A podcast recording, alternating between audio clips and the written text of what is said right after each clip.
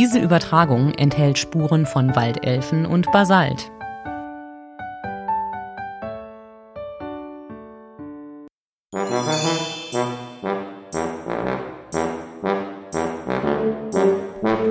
Servus, grüß euch und herzlich willkommen zu Liebe.Bayern, dem Podcast über Reisen, Kultur und Überraschungen in Bayern.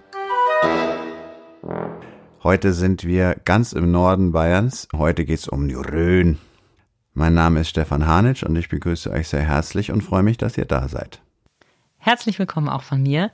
Mein Name ist Andrea Pauli und wir wollen heute vor allem herausfinden, was den Charakter der Landschaft in der Rhön ausmacht, aber auch den Charakter der Menschen, die dort leben und auch der Menschen, die weggegangen und zurückgekommen sind. Wir haben ein paar Ausflugstipps und Basics für diese Gegend für euch und wir gucken, warum die Rhön ausgerechnet bei Bestattern bekannt und beliebt ist. Und nicht zu vergessen, wir schauen natürlich, ob äh, Gott seinen Hauptwohnsitz in der Rhön hat oder sein Feriendomizil oder ob er da vielleicht ab und zu in Kur hinfahren muss. Ja, Gott ist bei uns ja immer wieder dabei, weil bekanntlich Gott in Bayern lebt und wir von Liebe.Bayern wollen halt wissen, wo. Oder wo macht er Urlaub oder Kur. Er hat sich auf jeden Fall im Dreißigjährigen Krieg schon mal dort blicken lassen und hat es den Schweden so richtig gezeigt. Schwedinnen und Schweden, muss man heutzutage sagen. Und unsere Interviewgäste werden uns auch nachher erzählen, wie es dazu kam. Zunächst habe ich ein paar Fakten über die Rhön für euch. Wenn ihr auf der Karte schaut, genau die Mitte von Deutschland, da ist die Rhön. Ich spreche es nicht ganz richtig aus, die haben ein eigenes R, anders als das fränkische R, anders als das borische. Eine ganz eigene Sprache sowieso. Und sie sind auch ein eigenes Stück Land, das sich aufteilt auf die Bundesländer Bayern, Hessen und Thüringen. Die, die Rhön ist ein Mittelgebirge.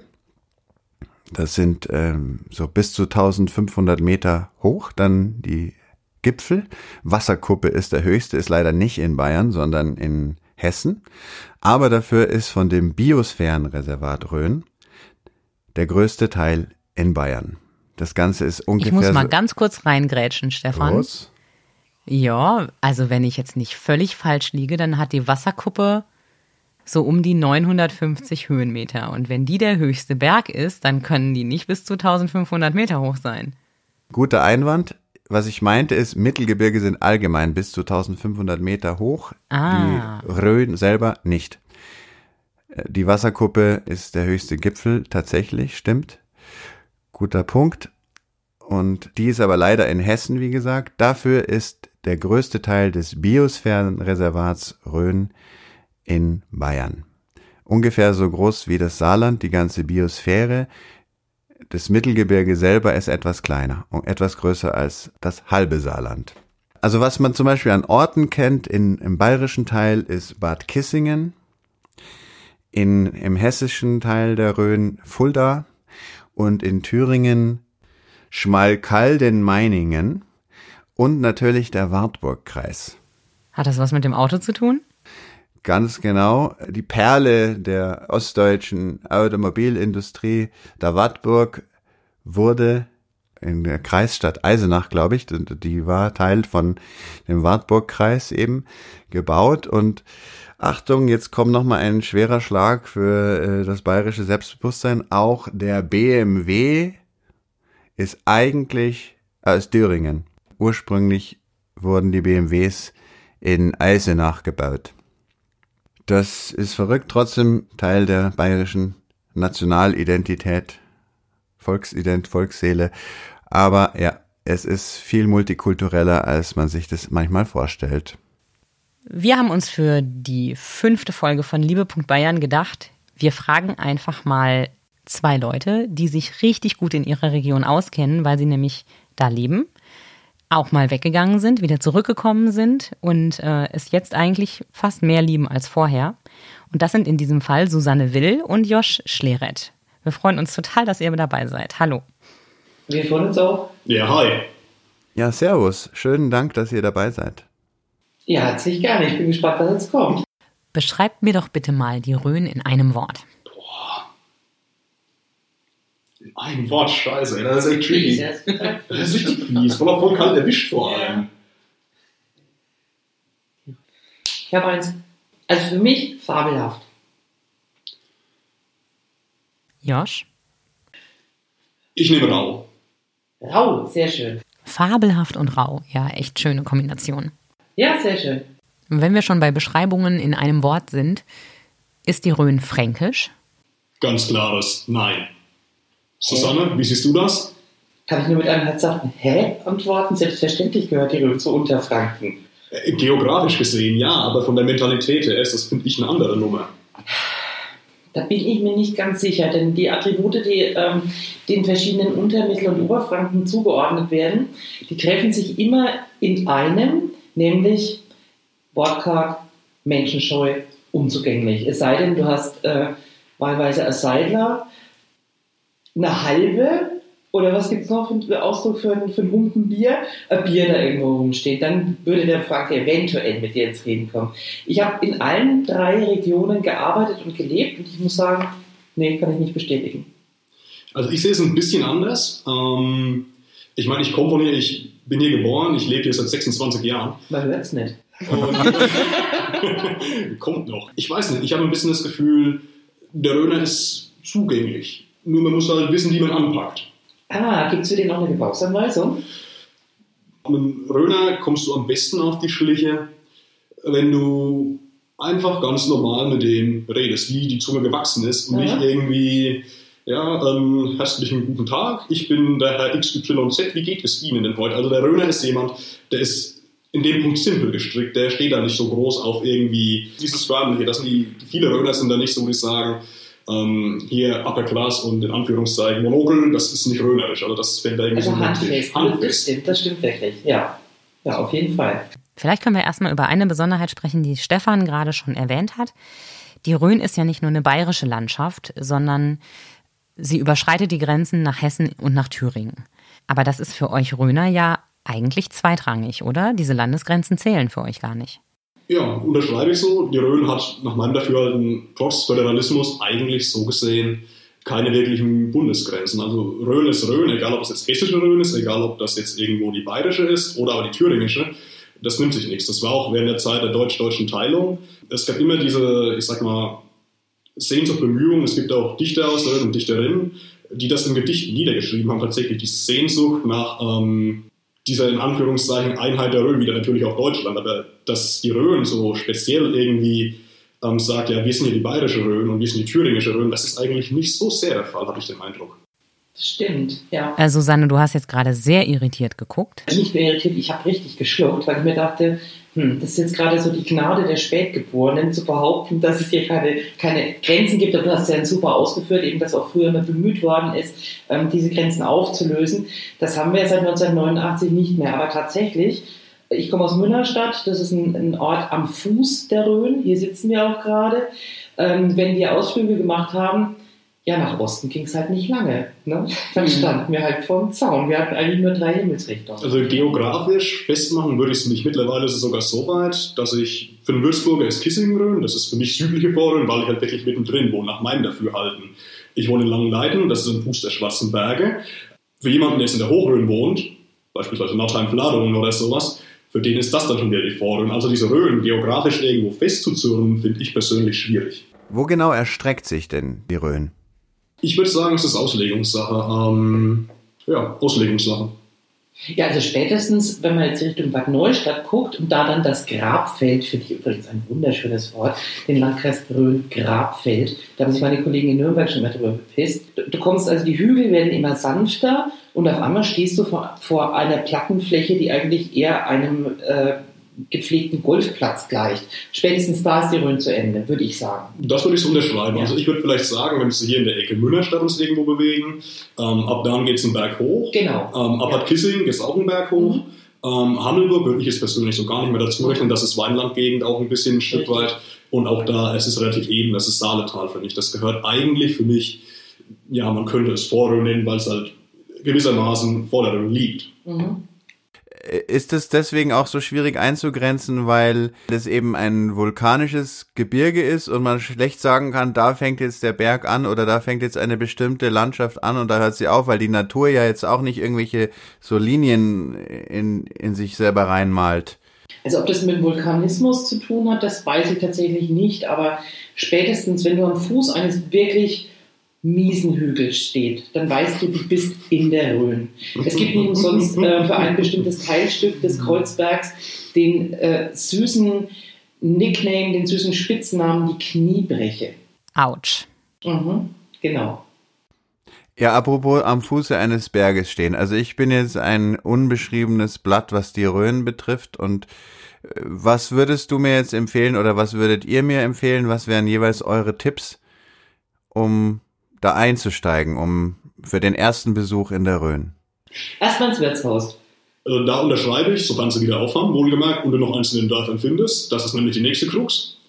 Ich würde tatsächlich, wenn du sagst, ich schnall meinen Rucksack auf und ziehe an die Wanderschuh, äh, dass du in den Schwarzen Bergen meinetwegen anfängst, das ist easy going, da hast du gut vernetztes Wegenetz, da kannst du wandern wie ein Weltmeister, hast Berge, hast schöne Aussichten, kannst bis in die Opern reingucken ähm, wovon ich abraten würde, ja, da muss man dort gewesen sein, ist Kloster Kreuzberg, aber es ist halt Massenbetrieb dort. Ähm, die Landschaft, wo ich hier am urigsten und am rönerischsten bezeichnen würde, ist tatsächlich entweder, wenn man auf diese offenen Fernen steht, würde ich definitiv in die Hochrhön hochgehen. Unbedingt. Ähm, oder aber, wenn man erst sagt, ich hab's gern ein bisschen bäumig um mich, ähm, dass ich zum Lösers Haar gehe. Das ist ein ehemaliger Berg, auf dem eine keltische Fliehburg war irgendwie und die ist irgendwo zusammengekracht, weiß der Geier, und dann ist Basalt dort abgebaut worden. Und mittlerweile wird dort seit, boah, ich muss lügen, 50 oder 60 Jahren so gar nichts mehr gemacht, was Forstwirtschaft angeht. Das ist völlig rausgenommen. Das ist jetzt im Endeffekt ein Urwald äh, mit ganz, ganz viel Basalt. Und das ist wirklich wie aus einer anderen Welt. Also du kommst dir ein bisschen vor, als müsstest du durch so ein Herr der Ringe-Ding irgendwie durchmarschieren. Das ist völlig irre. Absolut. Die Bäume sind so, so knackig und verworren, das ist, ist einfach irre. Das ist, ist völlig, völlig bekloppt. Und ähm, es, ist, es ist einfach verdammt schön. Es hat so ein, weiß nicht, so, ein, so was Stoisches, Ruhiges, so was Gewaltiges einfach. Und Ne- Nebelwald auf La Gomera. Also da, da gehen ja ganz viele Menschen, fliegen da extra hin, um den zu erleben. Wir haben das hier vor der Haustür. Moose, Flechten, Nebel. Ich kriege jetzt gerade Gänsehaut. Das ist wirklich so, du bist in, wie in, in, in einem Märchen. ja, das ist ein bisschen, du wirst in so eine andere Welt gebeamt, so Ja. ein bisschen irgendwo. Geht einfach rein in die Rhön, geht mit offenen Augen rein. Äh, Meine Schwester und ich, wir wurden, ich bezeichne es jetzt mal als gezwungen, als Kinder und Halbwüchsige jedes Wochenende in diese hm, Rhön zu gehen. Entweder im Sommer mussten wir wandern, ähm, im Winter wahlweise Langlauf äh, laufen oder an den damals, glaube ich, drei Liften, die wir hatten. Arnsberg, Feuerberg und hatten wir noch einen anderen Skilift? Es ist Richtung Kissing gibt es noch, also Richtung, ähm, na, sag mal, Richtung Berghaus Rhön. Ja, da bin ich garantiert auch schon hingeflogen. Als Kinder haben wir das natürlich gehasst. Wir haben es einfach nur gehasst. Heute bin ich meinem Vater extrem dankbar dafür. Ich kenne mich einfach aus und das ist ein sehr schönes Gefühl. Und geht in die Rhön und nehmt euch irgendwie Naturführer mit und ihr, ihr schnallt ab. Das ist ein Hammer dort. Bei mir war es ein bisschen anders, dieses, dieses Rhön-Erlebnis, sage ich mal. Ähm, wir sind eben nie so wirklich hier Samstag, Sonntag, hier jetzt die an die Wanderschuhe und ab Base, sowas eben nicht bei uns zu Hause. Es, es gab die Tage, ja, keine Ahnung, das waren dann irgendwie immer Wasserkuppe, wo ich mich noch wirklich daran erinnern kann, oder irgendwie Heidelstein da oben. Aber so wirklich exzessiv, so turnusmäßig Routine, irgendwie Sonntagmorgen hier wandern, ab Base, das war bei uns nicht Mit der Fall. Rucksack und Verpflegung. Weil bei uns war das eher im Hintergrund irgendwie.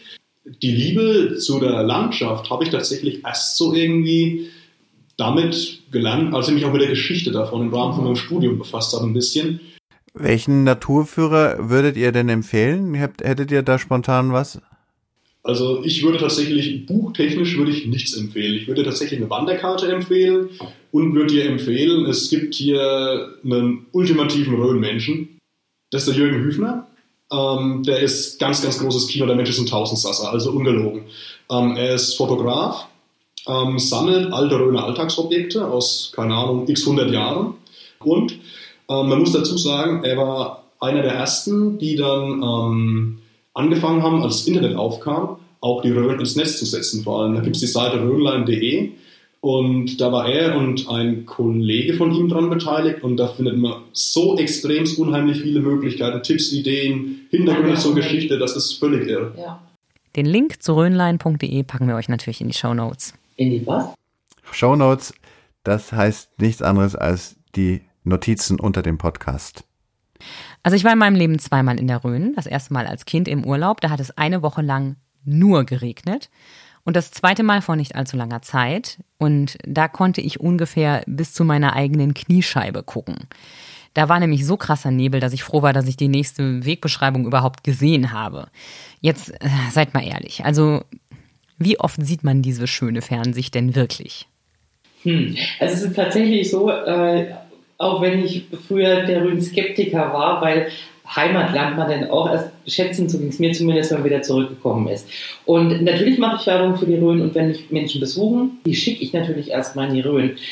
Aber du hast immer die hundertprozentige Gefahr, dass das Wetter dort zack umschlägt und du stehst in einer Suppe, der Wind kommt von allen Seiten, du bist wirklich durchgefroren, du bist nass bis auf die Knochen, die Haare stehen dir zu Berge und du bist wieder an deinem Ursprungsort zurück und sagst, das Wetter war so zum Kotzen, aber es war so geil. Ja, ungefähr so war es bei uns auch. Ja, das ist die halbe Schönheit letztlich irgendwo. Ja, das ist, äh, es ist quasi das Schottland Bayerns. Und wenn man in Schottland, aber, äh, in Schottland Urlaub macht, dann kalkuliert man auch immer einen Regen mit ein oder äh, immer ein wirklich mieses Wetter und, und Wind wie in Hamburg. Und das hatten wir, und das haben wir mit Berge. Wind wie Hamburg, aber mit Berge. Naja, und gleichzeitig ist die Rhön ja auch das Florida Bayerns, oder? Hä? Ja klar, Mann, guck mal nach Bad Kissing. Hier Casino und hier der Natürlich. Fontainebrunnen, Palmen. Palmen. Im Sommer, ja. Also das ist, so ein bisschen hier so das, ich sag mal, Florida im kleinen, kompakten Rhön-Niveau ein bisschen. Ja. Ähm, so der Alterswunsch. Das Du siehst ja auch, Ja, weißt du, ich meine, Das fand ich sofort so ähm, lila ondulierte äh, äh, ältere Damen ein. Und die stehen dann am einarmigen Banditen im Casino oder wie?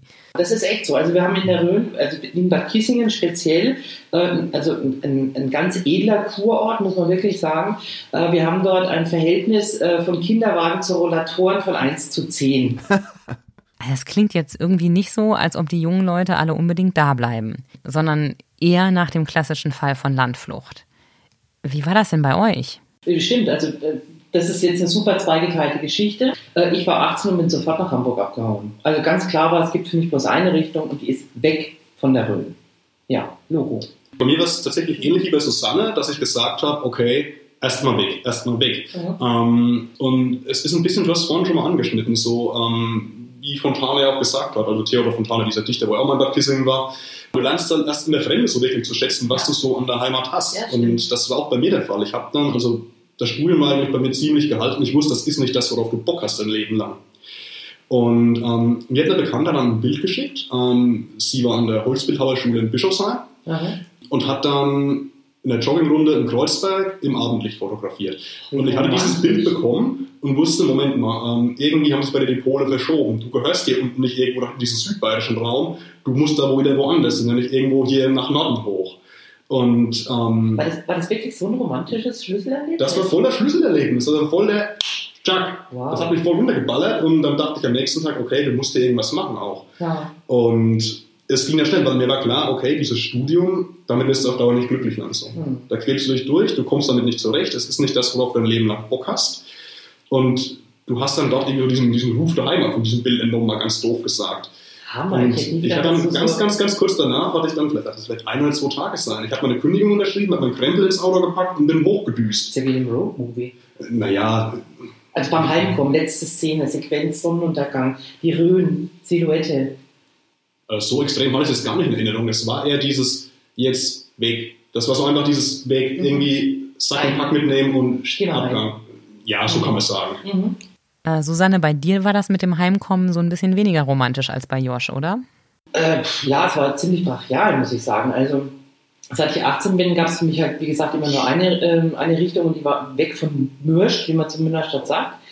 Ähm, das hat jetzt nichts damit zu tun, dass ich äh, dieses kleine Kaff ähm, entsetzlich fand oder langweilig oder sonst irgendwas. Wir haben hier wirklich eine unfassbare Jugend verbracht. Also mit allen Tricks, die ich jetzt hier auch nicht verraten werde, weil ein paar Geheimnisse sind ja wirklich noch nicht aufgeploppt.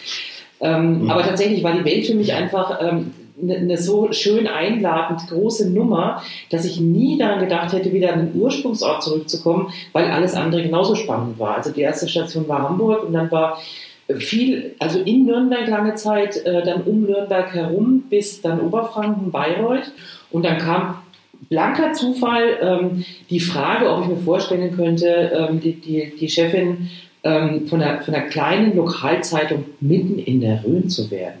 Und zwar von der Saale Zeitung. Das war ähm, ein Mittelmaß an Arroganz, die, die ich dieser Gegend entgegengebracht habe, weil ich ganz schnell gemerkt habe, dass dieses Kraft hier natürlich auch nicht stehen geblieben ist, dass der Journalismus hier nicht stehen geblieben ist und dass sich auch in der Rhön ähm, viel verändert hat. Beziehungsweise, dass die Menschen, die hier leben, nicht nur das Beste aus ihrer Situation in einem publikumsarmen Landstrich machen, sondern dass die aktiv was dafür tun, äh, dass dieser Landstrich wirklich richtig lebenswert ist. Und mittlerweile ist es so, ich könnte mir überlegen, kaufe ich mir ein Haus? Und so weit war ich im ganzen Leben noch nicht. Könnt ihr mal ein bisschen röhnerisch reden auch? Es hört sich so hochdeutsch an oder bin ich schon eingetunt? Ich kann es nicht. Mein Vater äh, kam aus der Pfalz, meine Mutter ähm, ist in Berlin sozialisiert worden, bei uns zu Hause ist annähernd Hochdeutsch gesprochen worden, annähernd. Aber da war man Josch dabei. Ja, keine Ahnung, ne? Also so ein Beispielsatz, Hans Unne sind aus die Köln gefahren. Wie bitte? Äh, ja, genau. Wie bitte? Hans Hümmel sind aus die Köln gefahren. Aus die was? Köln. Köln. Drüben. Wir sind, wir sind aus die Kerle gegangen, habe ich jetzt verstanden. Nein, also Köln. 17-jährige, sweete Mädchen gehen raus und die Jungs abchecken. Okay, hast du noch mehr? Ja, da muss ich jetzt vielleicht ein Stückchen ablesen, weil das eine ganze Passage ist. Ähm, gut. Hinzünne waren wir ausgetrieben, da in Rasen. Da kam ein schwer Gewitter. Wir fuhren uns drei Horne. Wir waren erst bei die Kirschbaum gewast, von's oben räumt. Es drascht noch so eine. Und ein Küh sauste und machte zu in Stall nein. Wir waren seich nass wurde und bis kracht und wittert. Da hast du etwas Kondela. Also in, in Kurzform, das war jetzt mal so ein bisschen, jemand war mit den Tieren unterwegs. ähm, Kühe, habe ich Kühe. verstanden. Und es hat ein Gewitter angefangen. Ja. Und dann sind die Kühe durchgegangen und es war Action und ja, man hatte was erleben können, in Anführungszeichen. Hammer. Aber das, das klingt ganz rau. Das könnte auch ein ganz fieser norwegischer Dialekt sein, der auf einer Insel neben in irgendeinem Fjord Ey, da gesprochen stimme ich dir dazu, weil ähm, ich habe eine Bekannte, die kommt eigentlich aus Baden-Württemberg, arbeitet in Würzburg. Es gab dann irgendwann gab's so eine, eine Sprachschatzkiste, nennt sich diese Instagram-Seite oder so. Und da werden aus sämtlichen Sprachen werden Begriffe vorgestellt. Und da gab es den isländischen Begriff, Hugavedur. Und das war irgendwie so die Umschreibung, wenn ich es richtig zusammenkriege, für ganz nebliges, tristes Wetter. Und sie war der festen Überzeugung, dass dieses Wort auch aus der Rhön hätte stammen können. Also insofern, deine Vermutung liegt ja, glaube ich, gar nicht mal so weit entfernt Ja. irgendwie. Ich habe mich extra, weil ich den Dialekt nicht beherrsche, in einer Facebook-Gruppe eingeloggt, die nennt sich Röner Dialekt. Jetzt lese ich dir mal was vor, okay? Und du musst mir das dann übersetzen. Ich Okay? versuch's. Jetzt, also ich entschuldige mich jetzt schon bei allen Rönern. Obacht. Ich sind grot um Strecke. Ich bin gerade am Stricken. Super. Mich streckt's, hullert sich umrand. West ihr Bos des S? Also diese, diese Zwischenpassage, die kriege ich nicht zusammen, aber das Mich letzte, streckt's, hullert sich am Rand. das kenne ich zum Beispiel gar Das nicht. Gestrickte rollt sich hoch am Rand. Okay, und dann kam die Frage, ja, wisst ihr, was, Wisst woran ihr, das liegt woran oder was das das ist? Ne? Da bin ich dabei. West ihr Bos des S? Entschuldigung, das ist keine Sprache. Es hat tatsächlich so für mich auch so einen nordischen Klang. Ist irgendwie mit drin. Das ist eine ganz äh, interessante Mischung. Also ich kannte das überhaupt nicht, wie, wie die Rhön leider noch nicht. Wie, wie kommt das, dass das so nordisch klingt?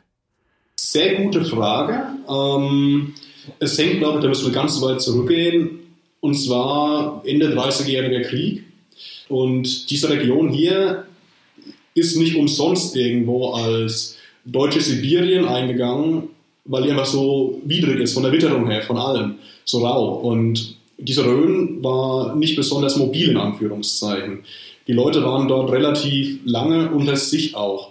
Und diese Leute kamen eigentlich alle, diese Ursiedler in Anführungszeichen, jetzt in dem Bereich, wo ich herkomme, aus den eher umliegenden älteren Orten. Es gibt zwar rückführbar ähm, in meinem Heimatort, ich glaube, ein oder zwei Familien, Familien die ähm, aus Tirol wohl tatsächlich hier hochgegangen sind, aber das ist eher die Minderheit. Also woher das alles kommt und wie sich das entwickelt hat, äh, das kann ich dir leider auch nicht sagen. Aber ich glaube, das ist einfach ein an sich gewachsenes Ding, was unter sich in Anführungszeichen in, einem, in einer Art verschlossenen Raum so vor sich hin ein bisschen gegärt hat.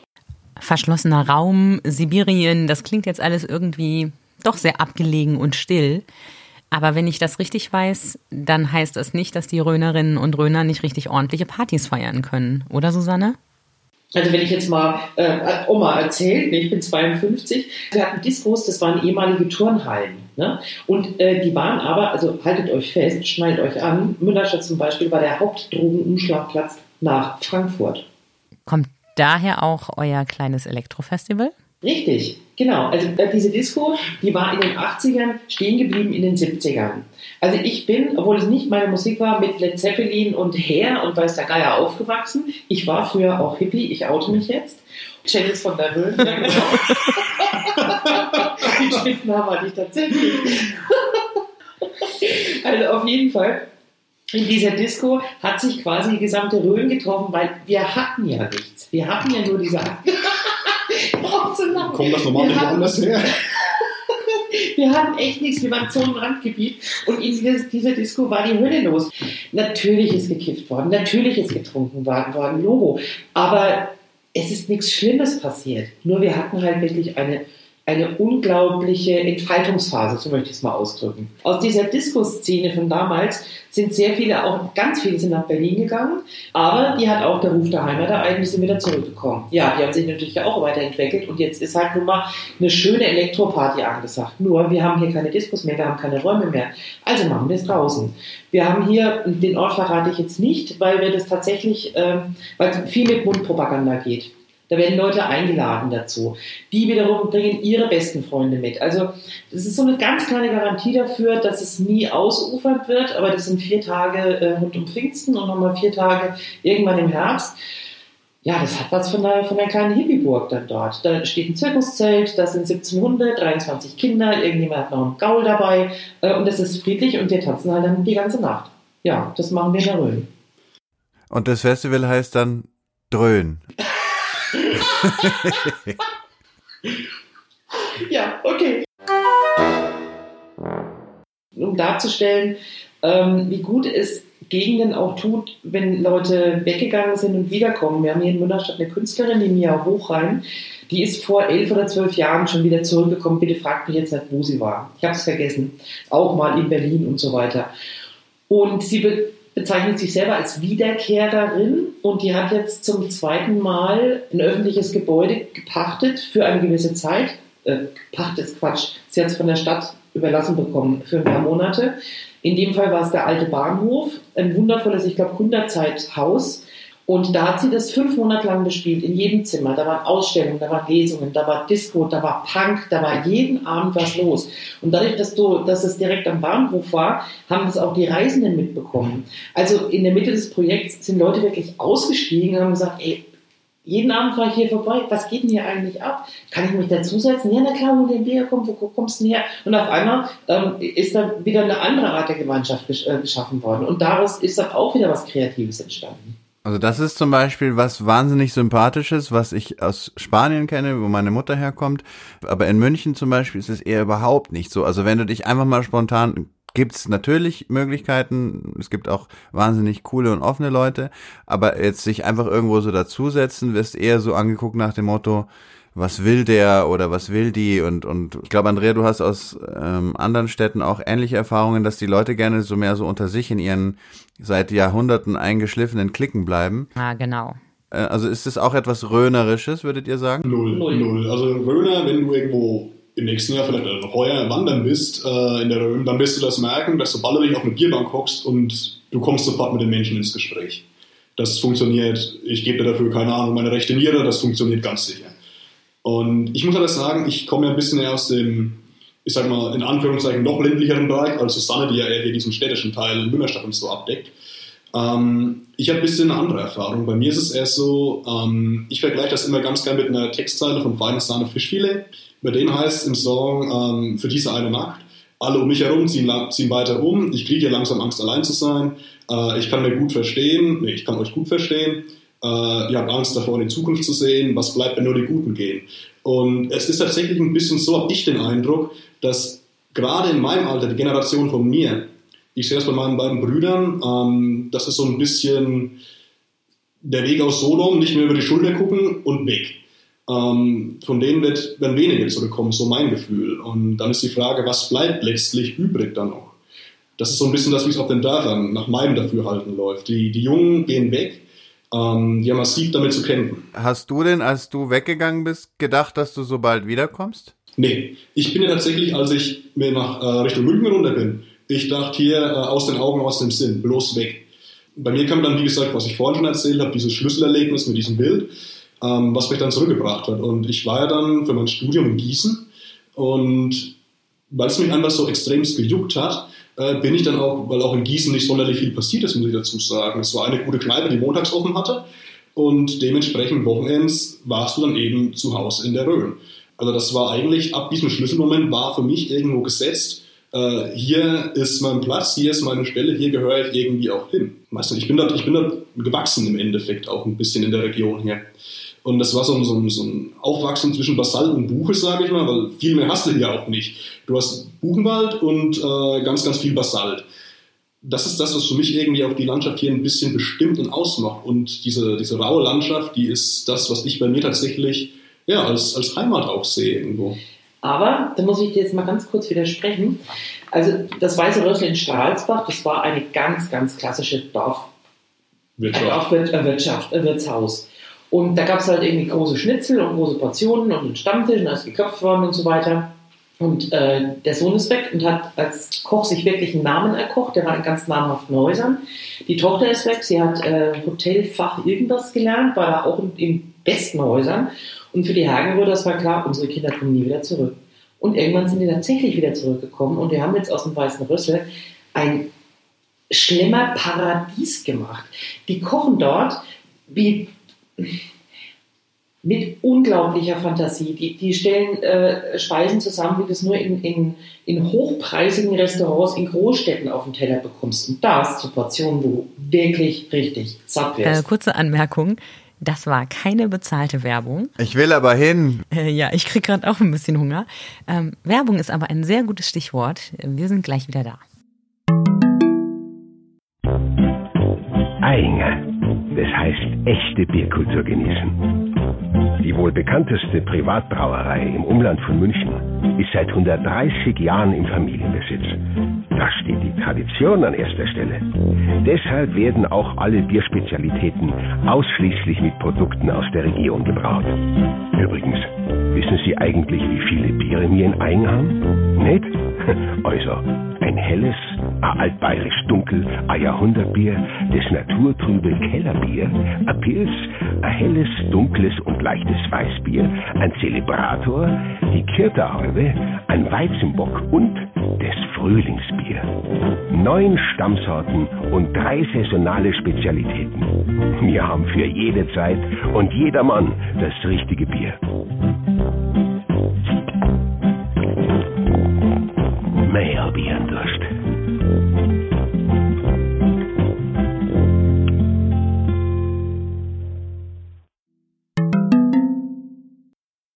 Wir sind wieder da. Herzlich willkommen zum zweiten Teil der fünften Folge von Liebe. Bayern. Über die Rhön reden wir heute. Der Name Rhön, es ist nicht geklärt, woher er kommt. Es gibt verschiedene Erklärungsversuche. Der eine geht auf das Keltische zurück, der andere auf das Germanische. Im Keltischen bedeutet Reuno Hügel. Rin oder Ran heißt Berg oder Vorberg. Das könnte es zum Beispiel sein, weil es ja recht hügelig ist. Die germanische Erklärung ist orographisch, also nicht orthografisch, sondern orographisch, also die Beschreibung der Berge. Und da es sich um Vulkanstein handelt, beziehungsweise vulkanisches äh, Gebiet, und im Altnordischen heißt das Wort Raun steiniges Land oder Geröllwüste. Im Dänischen heißt Rhön Steinbank am Meeresgrund. Und im modernen Isländischen heißt Raun Lava oder Lavafeld. Das klingt wahnsinnig verlockend, das so zu erklären. Das Problem daran ist, die Germanen kannten überhaupt keine Vulkane und waren auch sonst für wissenschaftliche Expertise im Allgemeinen nicht sehr bekannt.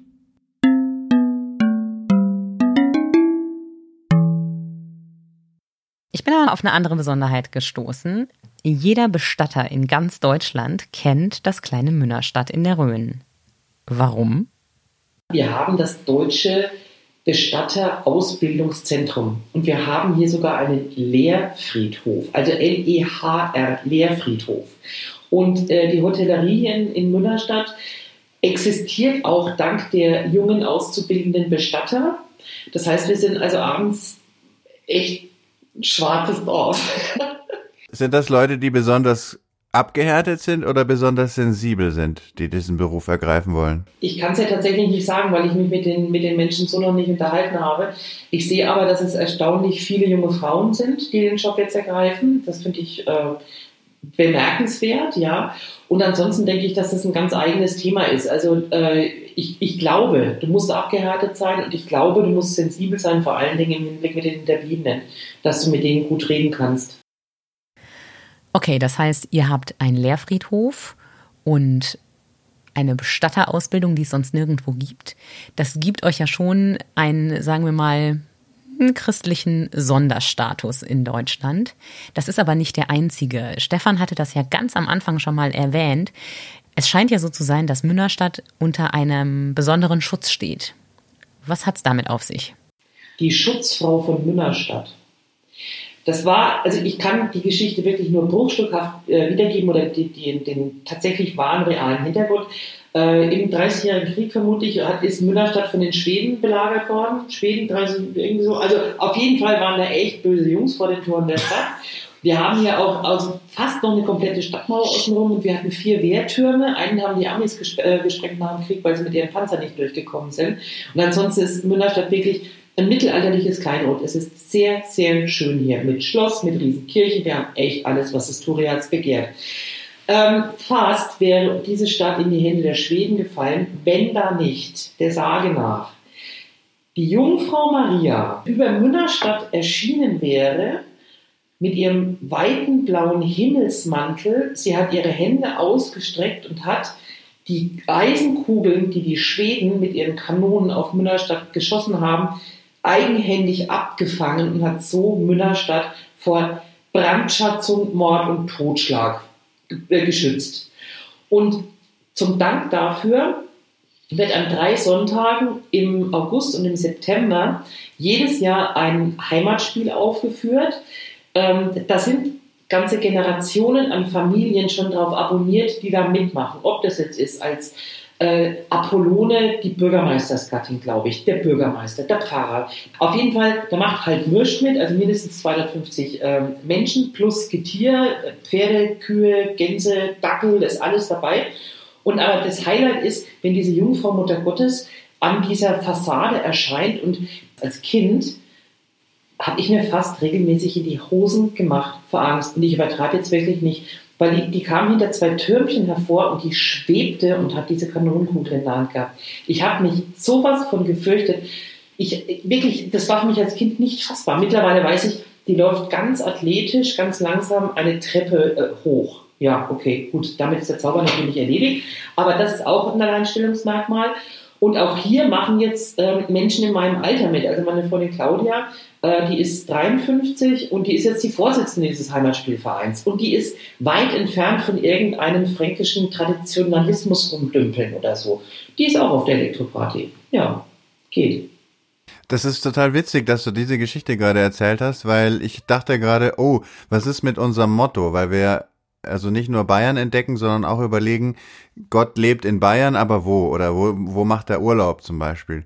Und, und, und das spricht wiederum für die Theorie, dass das in der Rhön ist. Klar, aber er kann sich halt aussuchen, Elektrofest oder Heimatspiel. Warum nicht beides?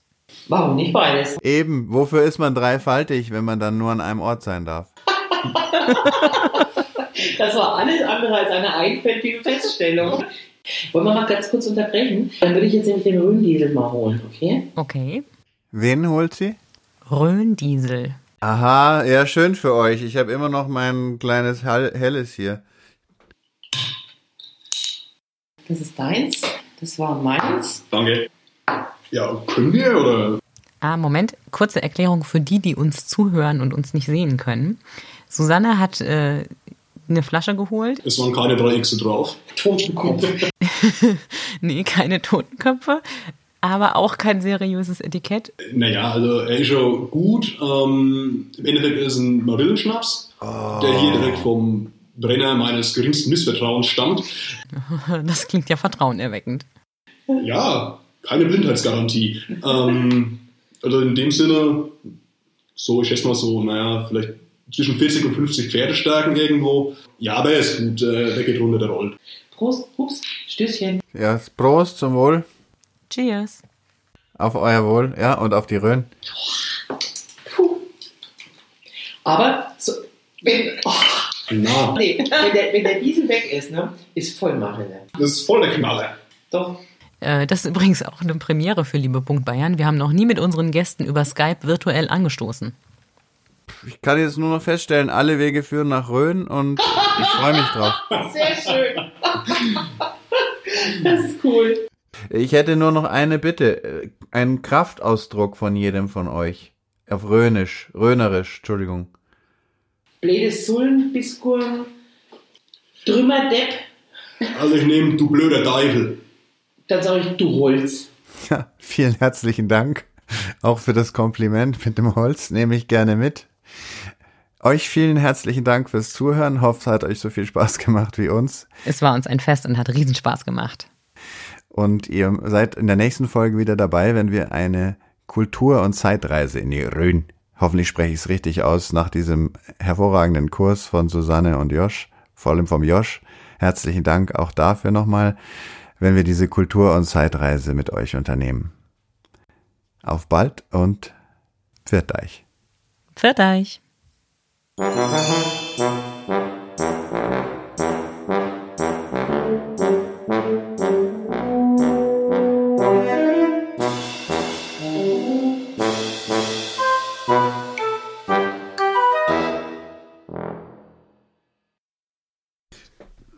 zwei, eins, klatsch.